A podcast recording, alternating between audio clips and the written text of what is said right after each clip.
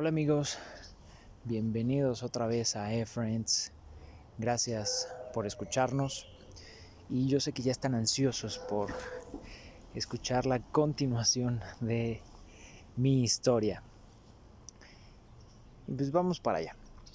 Entonces, eh, recapitulando muy, muy rápido, eh, el último día del campamento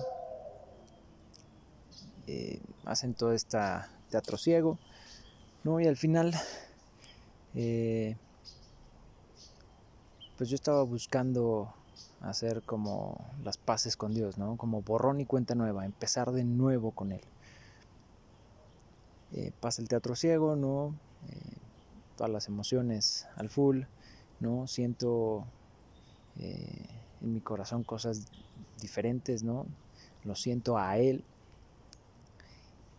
y como me había dicho el, orador invitado ahí en el, campamento, ¿no? Que por fe yo debía de creer que Dios ya me había perdonado y que habíamos hecho las paces y que había sido borrón y cuenta nueva. Pero yo, yo, o sea, mi corazón necesitaba algo más. Yo necesitaba que Él, por decirlo de alguna forma, lo dijera. Entonces, camino, ¿no? De vuelta a, mi cuarto. Eh, llego ahí a, mi cama, no, me, siento en la cama, oro otra vez, ¿no? Le digo, Señor, yo sé que, que tú, por fe, ya me perdonaste, ya hicimos las paces, pero, pero dímelo tú, ¿no? Necesito saber que es real. Y entonces abro la Biblia y la abro y justo empiezo a leer esto. En el año que murió el rey Usías, vi al Señor sentado en su majestuoso trono, y el borde de su manto llenaba el templo. Lo asistían poderosos serafines, cada uno tenía seis alas. Con dos alas se cubrían el rostro, con dos se cubrían los pies, y con dos volaban. Se decían unos a otros, Santo, Santo, Santo es el Señor de los ejércitos celestiales toda la tierra está llena de su gloria. Sus voces sacudían el templo hasta los cimientos y todo el edificio estaba lleno de humo. Entonces dije, todo se ha acabado para mí, estoy condenado porque soy un pecador. Tengo labios impuros y vivo en medio de un pueblo de labios impuros. Sin embargo, he visto al Rey, el Señor de los ejércitos celestiales. Entonces uno de los serafines volvió hacia mí con un carbón encendido que había tomado del altar con unas tenazas. Con él tocó mis labios y dijo, ¿ves? Este carbón te ha tocado los labios, ahora tu culpa ha sido quitada y tus pecados perdonados. Oí después que el Señor preguntaba, ¿a quién enviaré como mensajero a este pueblo? ¿Quién irá por nosotros? Entonces yo contesté, heme aquí, envíame ahí. Isaías 6 del 1 al 8. Y justo esa era la respuesta que yo había estado buscando durante todo, todo el campamento, durante estos, esos tres días. Saber que había hecho las paces con Dios, que había un borrón y cuenta nueva y que podíamos volver a empezar de cero. Ahorita se los cuento ya más tranquilo, pero conforme yo iba leyendo yo decía, pues esto no tiene sentido, ¿qué pasa aquí? Pero cuando llegué a la punta de a la parte, perdón, en donde dice ¿Ves? Este carbón te ha tocado los labios. Ahora tu culpa ha sido quitada y tus pecados perdonados. En ese momento empecé a, llorar inconsolablemente. ¿no? Como niño chiquito. Imagínate que Dios te da la respuesta que había estado buscando tres días seguidos. Y te la da textual. Justo palabra por palabra lo que tú habías estado pidiendo. fue, fue increíble, la verdad todo lo que dice la Biblia, de cualquier libro que pude haber abierto, de cualquier, no sé, versículo que pudo haber salido, de cualquier capítulo, salió ese, donde Dios habló textualmente lo que mi corazón estaba anhelando. ¿No? voy, ¿no? Súper contento eh, a contar lo que me había pasado, ¿no? Ahí con los, con los servidores.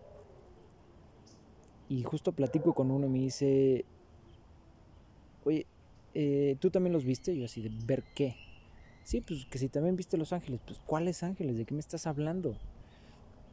me dice, ah, lo que pasa es que, mira, ve y platica con, con otra persona que, que está aquí en el campamento y él te va a contar algo. Entonces voy caminando le digo, ¿qué onda? ¿Qué pasó? Oye, me dijeron que viste algo. Me dice, sí, lo que pasa es que, pues bueno, mientras teníamos los, los, este, los ojos vendados, eh, pues pude ver como a través ¿no? de, de, la tela que había ángeles aquí, ¿no? Y tenían seis alas y estaban volando por tu lugar y pues así, ¿no? Y había muchos ángeles. Cuando él me contó eso y, recuerdo lo que yo leí, en mi mente no había otra cosa más que eso que yo había leído Dios lo había hecho realmente y físicamente en ese lugar. Y no solamente conmigo, sino con todos los que estábamos ahí. Dios había bajado a ese lugar, había estado e, e, en ese eh, auditorio donde estábamos todos. Estaban ángeles y esos ángeles estaban tomando carbones encendidos del altar de Dios para limpiar los pecados de todos y cada uno de los que estábamos ahí. Obviamente me voló más la cabeza, ¿no? Si de por sí estaba emocionado, todavía me emocioné mucho más. Y de ahí en adelante, pues empezó un, cambio radical en, en mi vida. Regresé pues ya empecé a, estar otra vez en mis actividades diarias. Y, la verdad es que, pues, como todo, ¿no? Eres nuevo, por así decirlo. Y tenía muchas preguntas, muchas dudas. Entonces iba y preguntaba, iba y, leía, investigaba. Y había una en especial. Había una en especial que me traía como muy inquieto, por así decirlo. Yo había escuchado muchas personas que decían que desde que llegaron, eh, desde que aceptaron a Jesús en sus corazones que habían sido cristianos, habían dejado de tomar, de, de tomar alcohol. Y escuchaba que pastores decían que llevaban años sin tomar alcohol y también personas, pero también conocí a otras personas que también tomaban, ¿no? Vino, una cerveza, moderadamente. Y entonces en mi mente estaba el de si se puede, no se puede, hasta dónde sí, hasta dónde no, que sí, que no. No, ya saben, ¿no? Todas estas preguntas que te haces cuando, cuando empiezas a conocer algo nuevo. Iba con una persona, iba con otra, iba con otra, y, y todo el mundo me daba como una respuesta pues diferente. Unos me decían, pues sí, sí se puede, Jesús tomaba vino, no hay problema, obviamente con moderación, la Biblia dice que no te embriagues, bla, bla, bla, bla. Este, otros me decían, pues depende de ti, lo que hay en tu corazón, si quieres o no. O sea, no había una respuesta clara, ¿no? Igual que cuando estaba, eh, cuando iba al campamento, ¿no? Que quería que Dios me dijera que habíamos hecho las paces y que estábamos de nuevo en borrón y cuenta nueva similar, ¿no? Quería saber qué onda. Me acuerdo que un día, eh, después de días de estar preguntando, investigando, leyendo, estaba yo dormido y yo sé que les ha pasado, ¿no? De esas veces en las que todavía está oscuro, ¿no? Todavía faltan un par de horas o una hora para que suene tu despertador, pero empiezas a estar un poquito consciente, ¿no? De esas veces que te acomodas, te volteas para un lado, te volteas para otro y yo estaba en esa, en, esa parte ¿no? del sueño. Y me acuerdo que que vino a mí un pensamiento que era números 6. Yo decía, número 6, ah, número 6. Me di la vuelta y me volví a dormir. ¿no? Suena mi despertador, me levanto, me baño, me arreglo, me voy a, trabajar. Y ya como mediodía me acuerdo, ¿no? que dije, ay, sí es cierto, me, levanté como a esa hora y, decía números, ¿qué número 6? Número 6. Y entonces me acordé que estaba en la Biblia, el libro de números. Entonces abrí la Biblia, me fui a números, busqué el capítulo 6 y dice esto. Entonces el Señor le dijo a Moisés, da al pueblo de Israel las siguientes instrucciones. Si alguien del pueblo, sea hombre o mujer, hace el voto especial de Nazareo, consagrándose al Señor de manera especial, dejará el vino y otras bebidas alcohólicas. No usará vinagre hecho de vino ni de otras bebidas alcohólicas. No beberá jugo de uva fresca ni comerá uvas o pasas. Mientras esté obligado por su voto de Nazareo, no se le permite comer o beber productos derivados de la vid incluidas las semillas y la cáscara de la uva.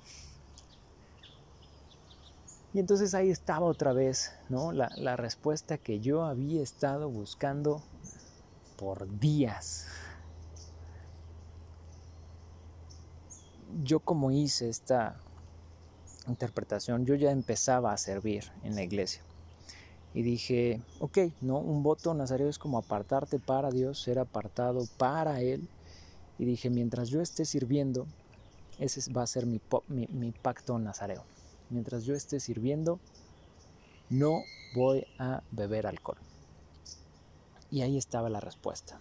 Y ese fue el, el trato que hice con Dios. Ya a estas alturas llevo cuatro años sirviendo y obviamente cuatro años sin, sin beber alcohol. Y la verdad es que me divierto igual, me la paso igual de padre, hago todo. Simplemente estoy cumpliendo ¿no? con, ese, con ese pacto. Y lo hice también porque, pues si Dios, después de todo lo que yo había hecho mal, en tres días de buscarlo, ¿no? Él pudo perdonar mis pecados y empezar de, nuevo con Él, borrón y cuenta nueva, porque yo no habría de hacer también un, un pacto, un, un, trato con Él, ¿no? Como de retribución. Ahora, tampoco es que yo tuviera un problema con la bebida, ¿no? Sí, me tomaba una chela, ¿no? Tequila, etcétera, pero no es que yo tuviera un problema, ¿no? Que, no pudiera dejar de beber. Simplemente era algo que yo, que nació en mi corazón, ¿no? Y que decidí hacer. Y desde ahí hasta el día de hoy, la verdad es que han pasado un montón de cosas, ¿no? Ustedes ya la saben, se las he contado a través de estas historias, de estas 22 historias con la de hoy y podrán darse cuenta que pues no es fácil, ¿no? Muchas personas creen que una vez que te vuelves cristiano y que estás con Dios y que, que estás como más cerca de Él, pues los problemas se acaban, tu vida es más sencilla. Eh, y la realidad es que no. La vida sigue siendo la vida. Simplemente ahora tienes más paz y más tranquilidad al saber que si caminas por el camino que Dios marcó, vas a estar bien. Porque como ya lo dije anteriormente, ¿no? Sus caminos son mejores que tus caminos y, tus y sus pensamientos mayores que tus pensamientos. Que Él siempre tiene planes de bien y no de mal para, para cada uno de nosotros. Y eso te da mucha paz, ¿no? Te da paz, te da tranquilidad y, pues les repito, no, no, no es sencillo, pero sí es más fácil. Porque sabes que no importa dónde vayas, Dios está contigo. Que no importa lo que suceda, Él está ahí. Que si te caíste, Tal vez era para evitar que te pegaras con una rama que estaba enfrente de tu camino. Que si te caíste, era para que aprendieras a levantarte de algo. Que si te caíste, era para que aprendieras a confiar en Dios de que Él te va a levantar. Y entonces se vuelve mucho más fácil. Porque tienes en alguien en quien puedes confiar ciegamente. A quien le puedes a quien puedes de quien puede depender tu vida.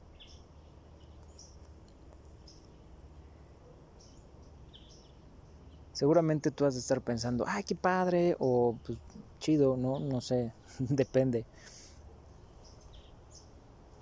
Y hoy te quiero decir que no tienes que esperar a que haya un evento, un retiro, y ahorita en estas situaciones en las que estamos menos va a haber, para que tú puedas tener esa respuesta de Dios que estás buscando así como yo la tuve hace cuatro años. No necesitas todo un evento especial. Lo puedes empezar a buscar hoy mismo. Hoy mismo puedes empezar. Yo me tardé tres días, ¿no? Tres días que estuvimos orando, que estuvimos alabando, que estuvimos leyendo, que estuvimos escuchando de Dios. Y hasta el tercer día él respondió palabra por palabra. No te canses de buscar. En estos días empieza, empieza, empieza a buscarlo. Empieza a hablar con Él. Empieza a orar. Y estoy seguro que así como a mí, a ti también te va a responder. Simplemente tienes que buscarlo con todo tu corazón. Dice, clama a mí, yo te responderé. Durante tres días estuve buscándolo. Y respondió. Búscalo. Clama a Él. Arrepiéntete de todas las cosas malas que hayas hecho. Pídele perdón. Que Él es un Padre amoroso y te va a perdonar. Simplemente tienes que tú desearlo.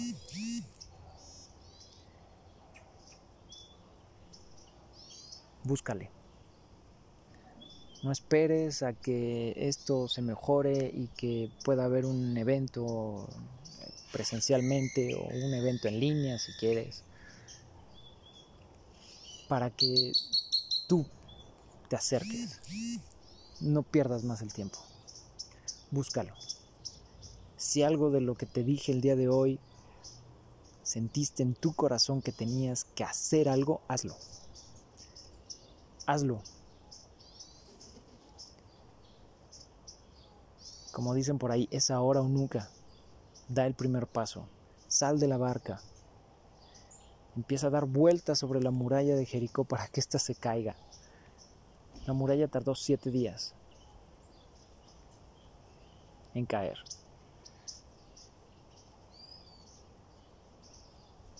No esperes más. No esperes más. Busca a Dios. Y estoy seguro, seguro él te va a encontrar a ti. Que Él va a ser el que se tope de frente contigo.